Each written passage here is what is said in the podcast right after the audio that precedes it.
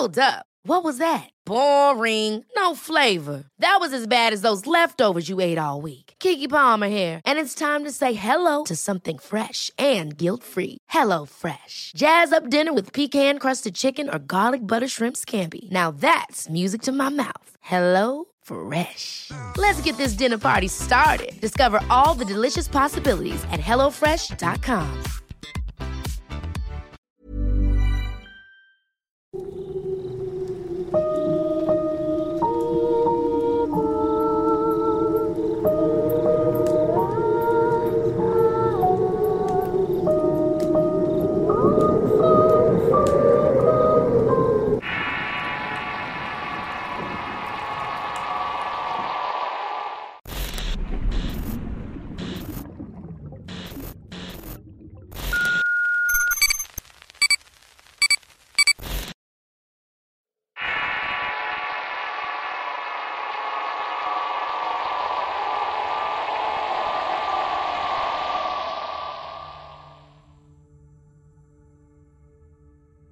Soy de Ecuador y quiero contar una historia que le pasó a mi padre. Vivíamos en una pequeña parroquia rural llamada El Carmen de Pijilí. Está ubicado en la provincia de Azuay.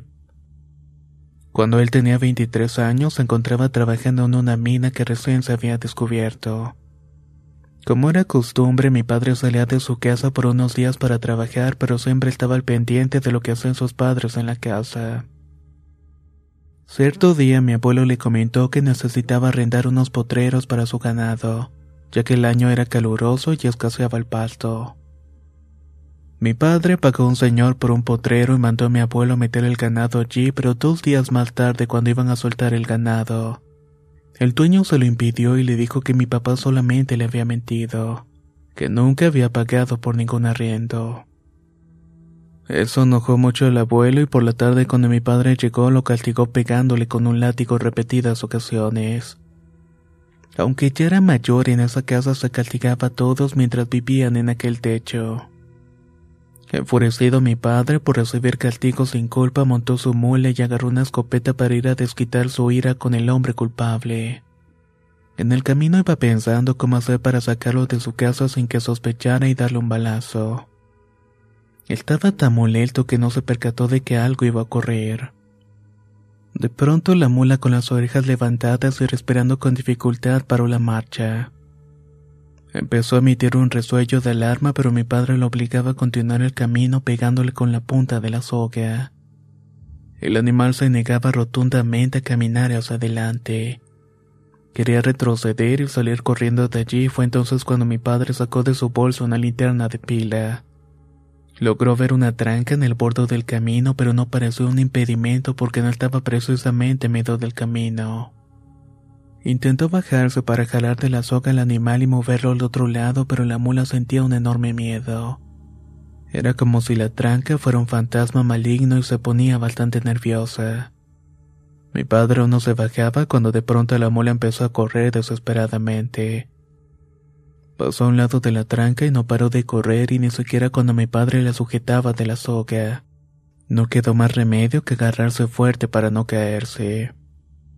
La mula corrió hasta llegar al otro lado de la montaña. Lejos del desconocido peligro se detuvo a respirar muy agitada.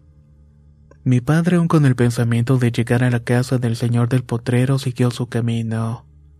Aunque unos minutos lo alcanzó su hermano a caballo para impedir que lo hiciera pero mi padre no hizo mucho caso y continuó adelante. Al llegar a la casa de este hombre, mi padre lo llamó diciéndole que quería hacer un negocio con este, pero su hermano le hizo una señal para que no lo hiciera. Mi papá lo amenazó desde afuera de la casa y platicó con el hombre. Acordaron en dejar que pusiera el ganado en su potrero porque la paga ya la había recibido. Luego de esto bajaron los dos hermanos y más tranquilos mi padre le preguntó a mi hermano si había visto aquella tranca en el camino. O si su caballo se había asustado en algún lugar, pero mi tío le dijo que no y que todo estaba tranquilo. Al llegar al lugar mi padre bajó para enseñarle dónde estaba la famosa tranca, pero ésta había desaparecido sin dejar rastro alguno. Pero era una tranca de madera que se veía muy vieja y mal hecha. Ya más tarde, cuando se lo contó a su madre, ella hizo una oración con toda la familia, ya que llegaron a la conclusión de que algún espíritu quería impedir que mi padre realizara una locura. Y justamente por esa razón lo estaba reteniendo.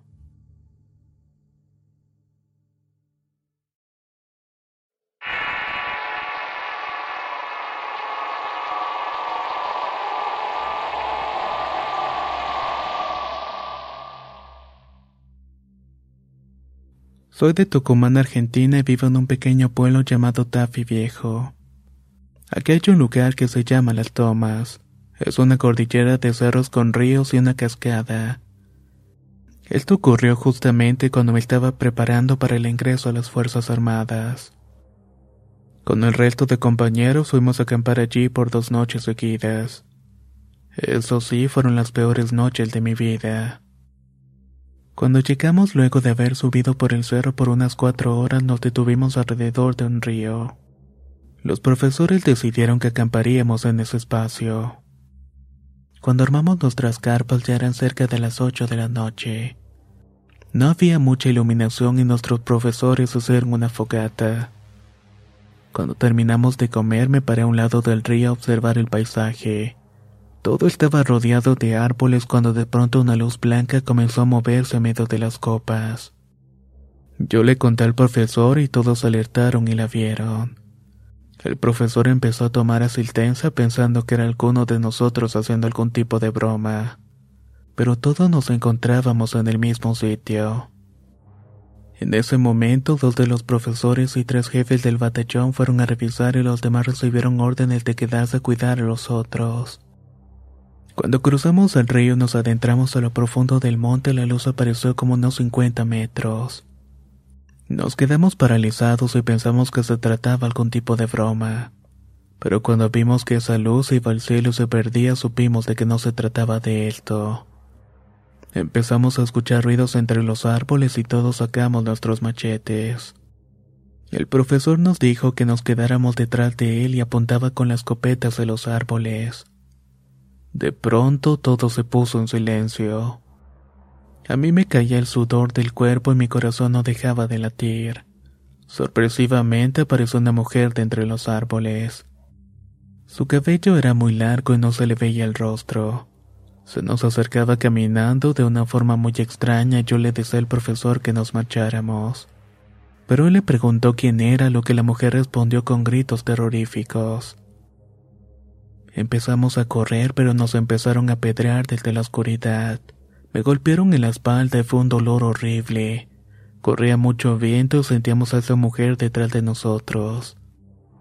Sus pisadas sonaban como pezuñas de cabra y mientras íbamos avanzando la vegetación del camino se cerraba más y más, hasta que llegó un punto en el cual no podíamos seguir corriendo. Me dolía el pecho y después de tomar algunas ramas con los machetes vimos el río. Sentimos paz y lo cruzamos, pero en ese momento un compañero se desmayó. Al llegar con los compañeros les contamos lo que había sucedido. El profesor dijo que nos iríamos por la mañana y nos mandaron a dormir a todos. Eran cerca de las cinco de la mañana cuando sentía que algo estaba caminando afuera de la carpa. Yo le toqué el hombro a mi novio y le dije que había un animal afuera y él llamó por el radio profesor y le informó lo que había ocurrido. Sentimos que se abrió la carpa del profesor y mi novio salió y vieron una cabra que iba cruzando el río. Seguramente era la aparición de la mujer que pisaba como cabra. Todos nos metimos en las carpas y nos abrazamos y nos pusimos a rezar. Pero yo era la única que no estaba bautizada y por eso tenía mucho miedo. Los ruidos de los pasos se sentían cada vez más fuertes como si quisieran romper el suelo. Uno de mis compañeros salió de la carpa y clavó su puñal en el piso. Decía que estaba bendecido y comenzó a rezar y a decir que el lugar estaba bendecido por Dios y que nadie más podía entrar con nosotros. En eso comenzó a correr un viento que hizo volar todas las carpas.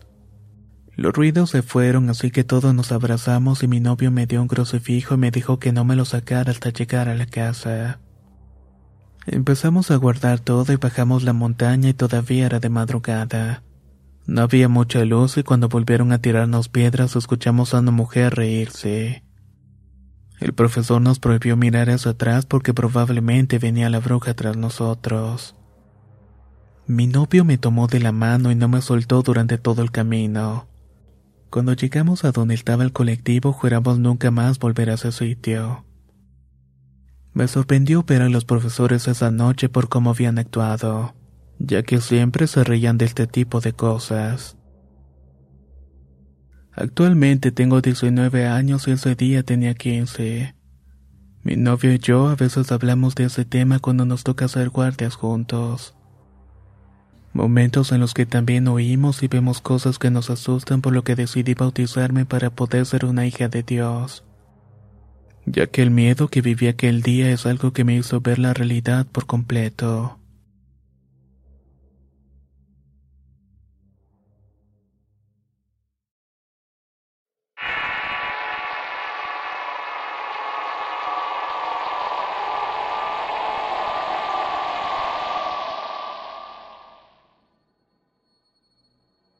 Vivo en Chalco, Estado de México y tengo 27 años.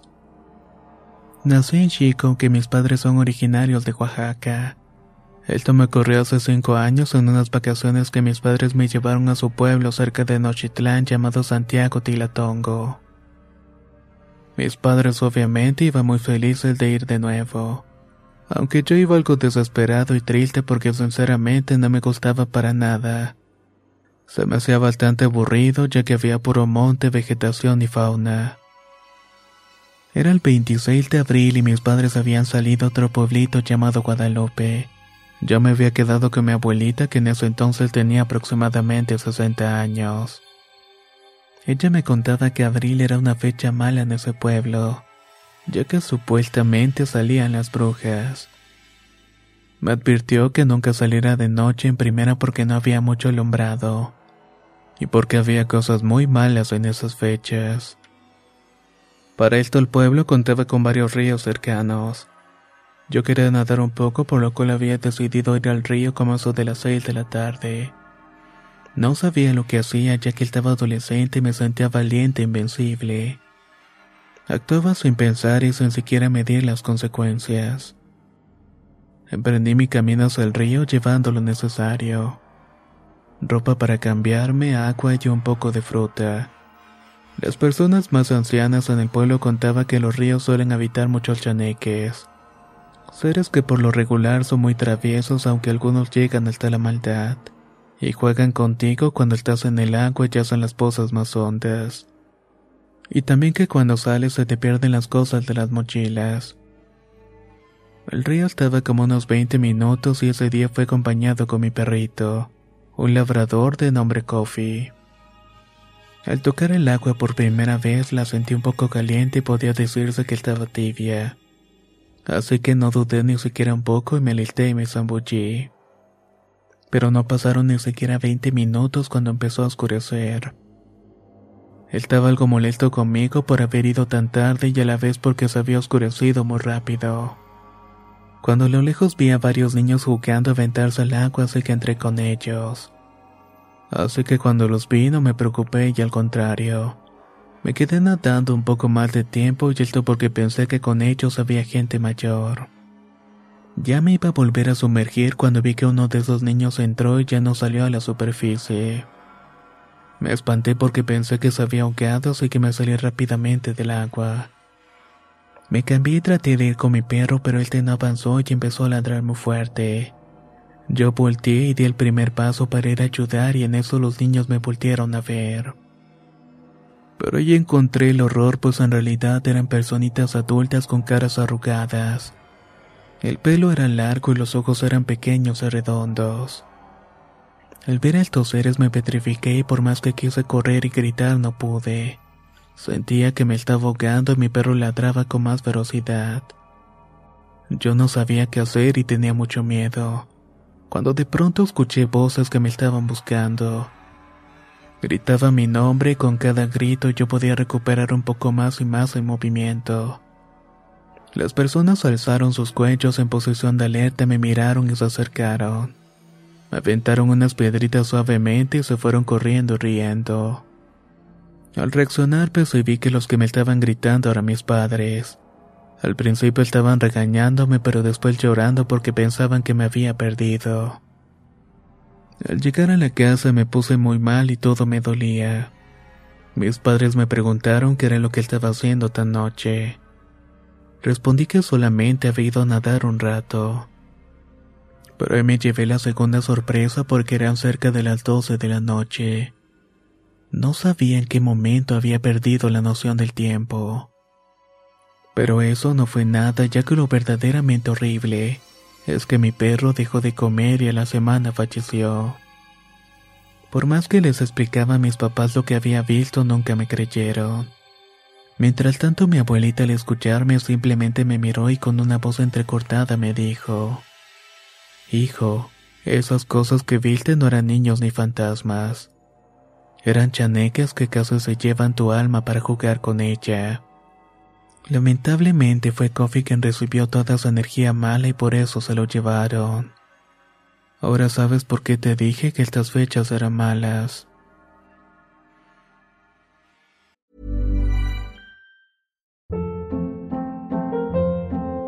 Hold up. What was that? Boring. No flavor. That was as bad as those leftovers you ate all week. Kiki Palmer here, and it's time to say hello to something fresh and guilt-free. Hello Fresh. Jazz up dinner with pecan-crusted chicken or garlic butter shrimp scampi. Now that's music to my mouth. Hello Fresh. Let's get this dinner party started. Discover all the delicious possibilities at hellofresh.com.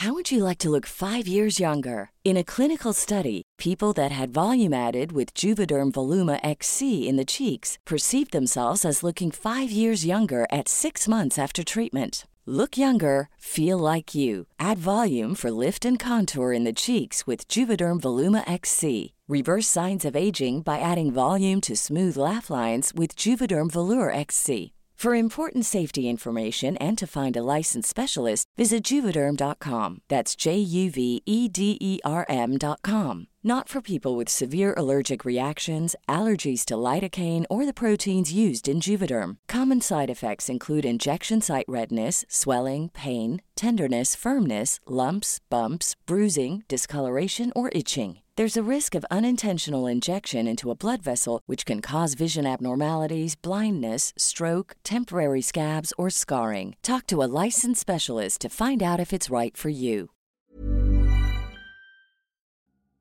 La primavera está aquí, así que es el mejor momento para sacar lo viejo de la rutina y vivir nuevas experiencias, entre ellas nuestros estrenos de terror y hasta una nueva manera de obtener dinero con tus compras gracias a iBota. iBota es una app que puedes descargar totalmente gratis y que te da la mayor cantidad de dinero en efectivo en cientos de artículos y marcas. No solo las botanas que disfrutas mientras nos escuchas. Olvídate de otras apps que son igual que brujos charlatanes y solamente te dan puntos fantasmas.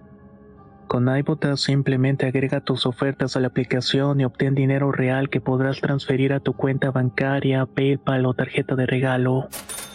No lo dudes y únete a una comunidad con 50 millones de usuarios que ya disponen de los beneficios de más de 2.700 marcas y tiendas, como Lowe's, Macy's, Sephora y Best Buy. Y para que termines de convencerte, en este momento iBota está ofreciendo a nuestro público 5 dólares solo por probar iBota usando el código ROR cuando te registras. Solo tienes que ir al App Store o Google Play Store y descargar la aplicación iBota gratis para comenzar a ganar dinero en efectivo y usar el código ROR. Esto es iBota en Google Play o App Store y usa el código ROR. Aprovecha los nuevos comienzos y corre a descargar la aplicación para ganar más cashback.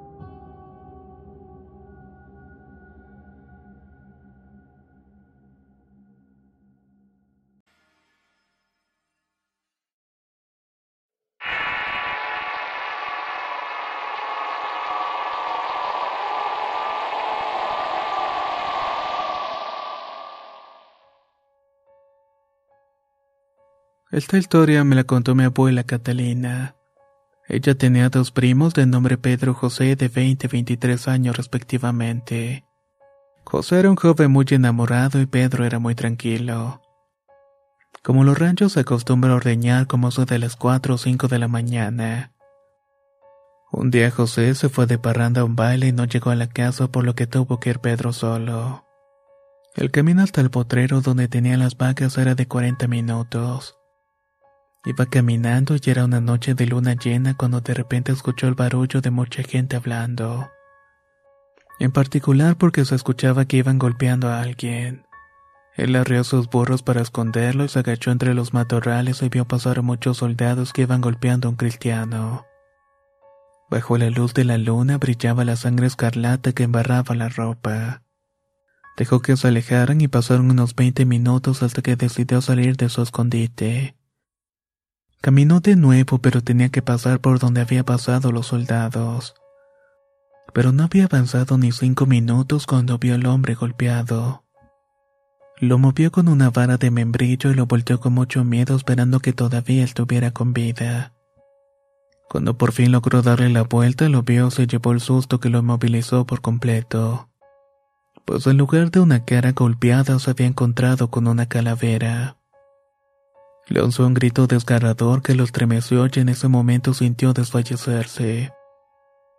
Su corazón late a mil por hora y cuando por fin pudo moverse dijo Dios mío, y de esta manera pudo volver a moverse y a caminar por sí mismo. Se levantó en shock, buscó a sus burros y llegó al corral de vacas en donde todavía las ordeñó, pero todavía sintiendo una gran zozobra por la impresión que había tenido. Terminó ella que casi había amanecido y de vuelta no encontró nada de lo que había visto. Cuando llegó a su casa les contó lo sucedido a su familia quienes lo vieron tan mal que lo curaron del espanto. Pero Pedro no resistió y finalmente falleció, sin jamás saber qué fue lo que realmente había visto aquel día tan amargo.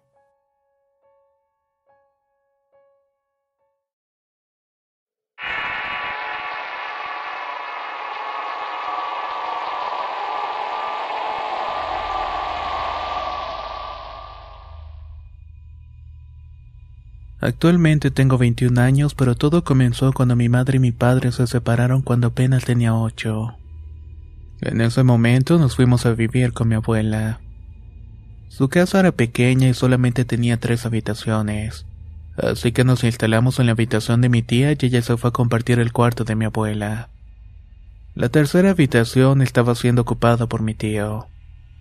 Afuera de la habitación del tío se encontraba un gran espejo y a un lado el baño. Ese día que comenzó todo yo no había tenido clases y nadie se encontraba en la casa. Así que me ganó el ocio y agarré el cepillo y me fue al espejo. Empecé a probar diferentes estilos de peinado cuando en eso escuché que se movió la cortina del baño. Volté a ver y supuse que era el viento pero no había nada. Esto lo pensé porque había dejado la puerta abierta. Volví a lo mío y cuando escuché otra vez que se movió, ya antes de poder voltear vi una sombra de una pequeña que salió del baño.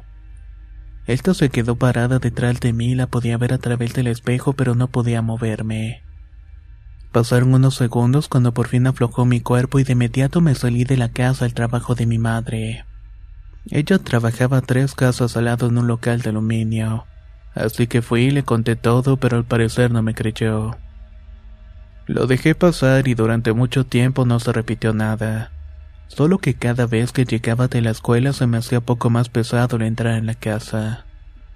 Sentía que me miraban todo el tiempo y así pasó un año aproximadamente. Hasta que de repente esa niña empezó a aparecerse físicamente todas las noches.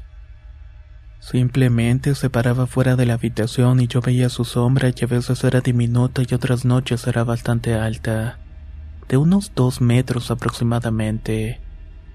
Pero en este punto se quedan sin creerme y de hecho así fue hasta que cumplí los once.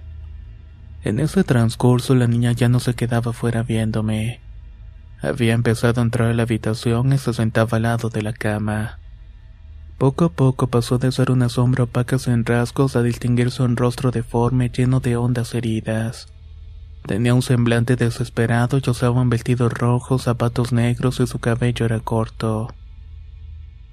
A la luz del día se la pasaba sentada en la sala incluso cuando yo llegaba de la escuela ella se encontraba ahí como esperándome. Pero eso no era nada. Desde el momento en que pude verla bien me empezó a ir bastante mal. ya que al año la maestra me reprobó sin motivo aparente. Yo era bastante distraído, pero no al grado de reprobar, así que repetí el año. Por si eso no fuera suficiente, siempre sufrí de acoso escolar, así que a pesar de ser un año más grande no fue la excepción con los nuevos compañeros. Era una persona bastante solitario y justamente de esta manera conocí a Irán, un chico gordito con quien tampoco nadie se juntaba. Así que nos empezamos a sentar juntos y cultivamos una amistad. Él era cristiano practicante y se la pasaba hablando de cómo las demás religiones estaban equivocadas y ese tipo de cosas. Yo soy católico, así que siempre entraba en discusión con él. Éramos dos niños defendiendo nuestra religión pero al final siempre terminábamos volviendo a hablar porque éramos lo único que teníamos. Un día Irán llegó y me miró bastante molesto y me dijo que ya no se iba a sentar conmigo porque su madre le había dicho que yo tenía algo malo del lado de mí y que afectaba a todo aquel que se me acercara. Yo no le di importancia así que me senté en otra parte pero como conté antes, no teníamos con quién hablar así que al poco rato ya estábamos hablando de nuevo. Él me dijo que su madre era santera y que le contó que esa cosa que estaba conmigo ya tenía un rato siguiéndome. A él le dije todo lo que veía en la casa y él me sugirió preguntarle qué era lo que quería. Así lo hice, pero fue una mala idea. Yo era un niño, así que desconocía todo y aquí es cuando se descontroló completamente. La niña ya estaba en todas partes y corría por la casa y el ambiente dentro de ella se empezó a poner bastante feo. Mi hermana y yo siempre nos la pasábamos peleando entre nosotros o discutiendo.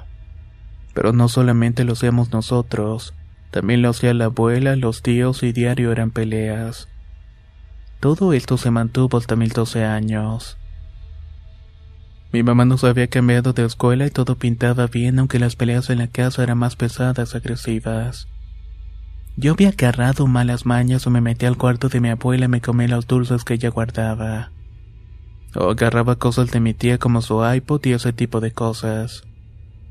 Durante todo esto la niña continuaba viéndome. Ya estaba plenamente acostumbrado a verla. Hasta dejé de decirle a mi madre porque prácticamente no me creía. Pero cierto día mi abuela la alcanzó a ver en la sala. Ella inmediatamente fue a ver una santera que conocía. Antes de que mi abuela hablara, ella se las empezó a describir tal cual y como yo se las había descrito. Pero lo más fuerte es que dijo que no era una niña, sino más bien un demonio que iba por alguien de la casa. Aunque no pudo descubrir exactamente por quién. Entonces, dado lo que yo platicaba desde hace tanto tiempo y como tengo una enfermedad congénita, barajearon la idea de que se trataba de mí o de mi abuelita, ya que ambos éramos los más débiles entre comillas. Ese día cuando llegué a la casa me dio un pánico inexplicable. No quería ni podía entrar a la casa y yo miedo me estaba paralizando pero tuve que pasar. Casi casi lo hice levantando mis piernas de una a una. Al pasar la niña de rojo ya no estaba sola y ahora también había otro niño pequeño escondido abajo de la mesa. Al subir las escaleras había una chica de 17 y yo estaba aterrado. Esa noche fue una pesadilla delirante. Y no solamente para mí, sino para toda la familia, ya que todos podían percibir a aquella niña. Ese mismo año me rompí el pie en dos ocasiones. En una tuvieron que operarme, así que ese mes fuera de mi casa fue bastante tranquilo.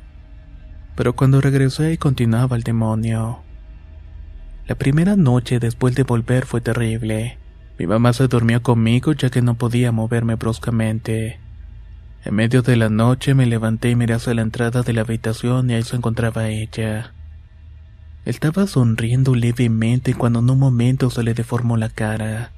Se le destrabó la quijada para reír de una forma demoníaca. Luego comenzó a correr hacia mí con su boca abierta llena de hileras de dientes interminables. Grité con todas mis fuerzas y mi madre se levantó y me dijo que solamente era una pesadilla que eran residuos de la anestesia y que por eso estaba alucinando de esa manera. Me calmé y me volví a dormir y a pesar de que toda mi familia ya la había visto, mi madre seguía un poco escéptica, ya que tanto ella como mi hermana nunca habían visto nada, o al menos hasta la noche siguiente. Mi madre cuenta que yo estaba durmiendo y me movía muy bruscamente, que donde tenía el yeso solamente lo movía hacia arriba y sé que mi madre se sentó para ver qué era lo que estaba pasando. Ahí fue cuando la vio jalándome los pies. Mi mamá solo me abrazó hasta que la niña desapareció y le gruñó entre la oscuridad. Así pasaron varias cosas en mi casa y todos tienen una anécdota con esta pequeña. Desafortunadamente se cumplió su cometido, pero fue un año después. Entré a la secundaria y al llegar jugaba con un vecino, sus abuelos hacían tacos en el local que estaba abajo de la casa. Ellos vivían arriba y todo estaba dentro de la misma casa. Así que me hice muy amigo de él y sus abuelos y luego me invitaban tacos. Yo en ese momento ya le había contado todo a mi amigo. Cierto día me invitaron a comer y él le dijo muy sorprendido a sus abuelos todo lo que yo le había contado. A lo que su abuelo exclamó algo sorprendido. Es como la niña que tú ves en los pies de tu cama, ¿no? Me sorprendí pero no dije nada más y terminé de comer y me fui directamente a mi casa. Para ese entonces a mi tía le habían regalado una perra que se llamaba Molly. Desde que llegó las cosas se calmaron un poco, pero cada vez que mi amigo me invitaba a comer, su abuelo me contaba que la niña se le acercaba cada vez más y más. Incluso parecía tomar forma poco a poco, pero de una forma bastante horrible. Me decía más cosas, pero sinceramente ya no la recuerdo. Solamente sé que un mes después el señor murió. Mi amigo y su abuela se mudaron y desde la muerte ya no he visto de nuevo a la niña. Tampoco he visto la sombra que se aparecía en las noches. Sí me han ocurrido otras cosas, pero nunca como estas. Me imagino que se llevó al vecino y no sé qué nos pudo haber salvado realmente. Si los espíritus que nos mandó la santera o quizá la llegada de Molly. Pero al menos sea lo que sea, ya no se encuentra con nosotros.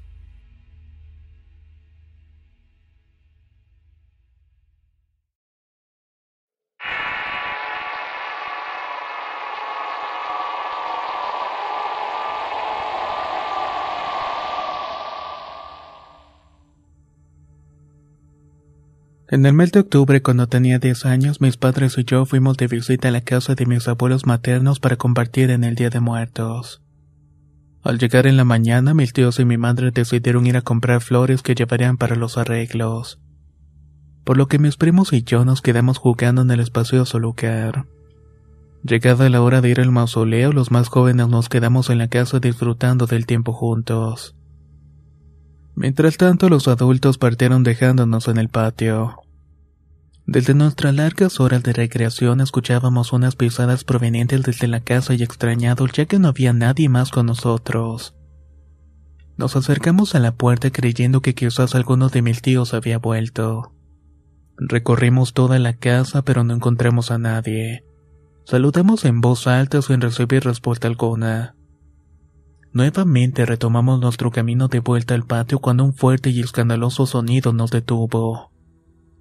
Con rapidez nos apresuramos a la cocina de donde se había escuchado el estruendo y nos encontramos solamente con algunas cacerolas en el piso. No teníamos pistas de quién había entrado en la casa.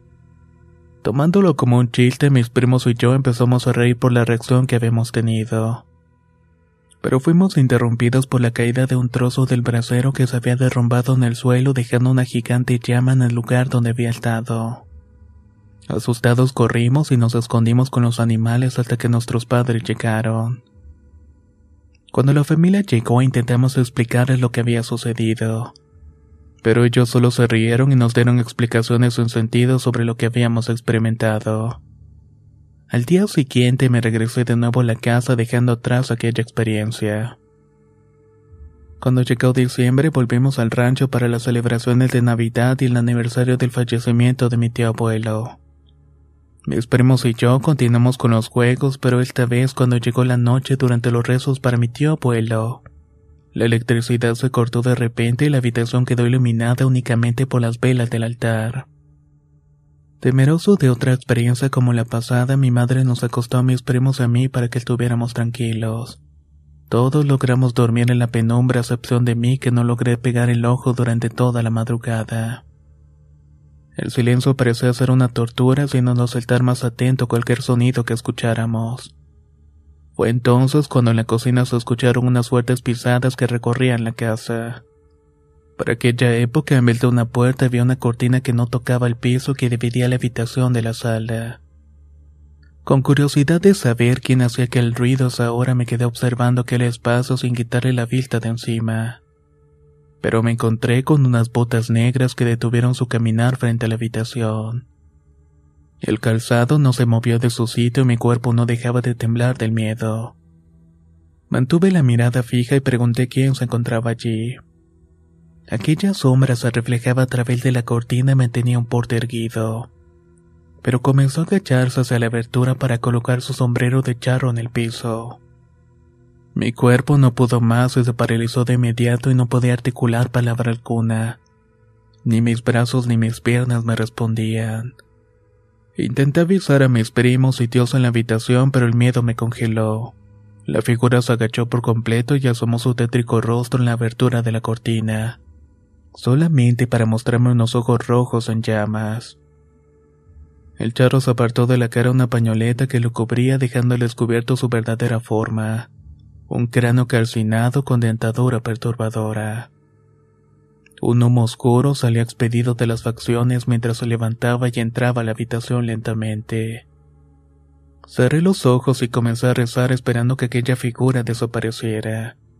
Pero fui interrumpido por una carrasposa y grave voz que me dijo: si cuestiona la existencia de los espíritus serán castigados.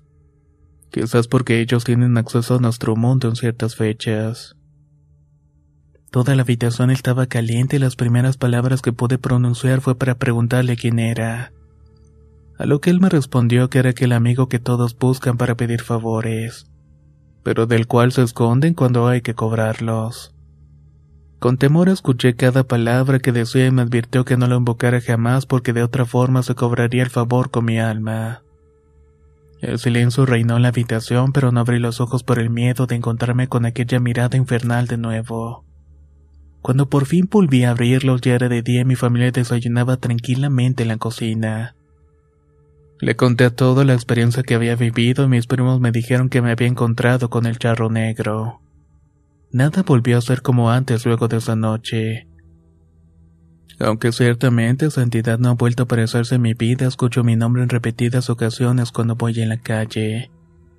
Siento que las experiencias que he vivido ya me han sucedido antes. Y constantemente veo de reojo una sombra de ojos rojos que no deja de perseguirme.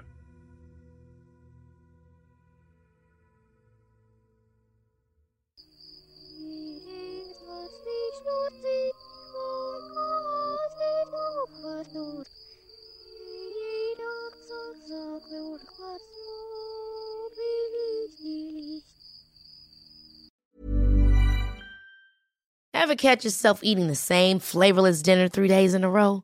Dreaming of something better? Well, HelloFresh is your guilt-free dream come true, baby. It's me, Kiki Palmer. Let's wake up those taste buds with hot, juicy pecan-crusted chicken or garlic butter shrimp scampi. Mm. Hello Fresh. Stop dreaming of all the delicious possibilities and dig in at HelloFresh.com. Let's get this dinner party started.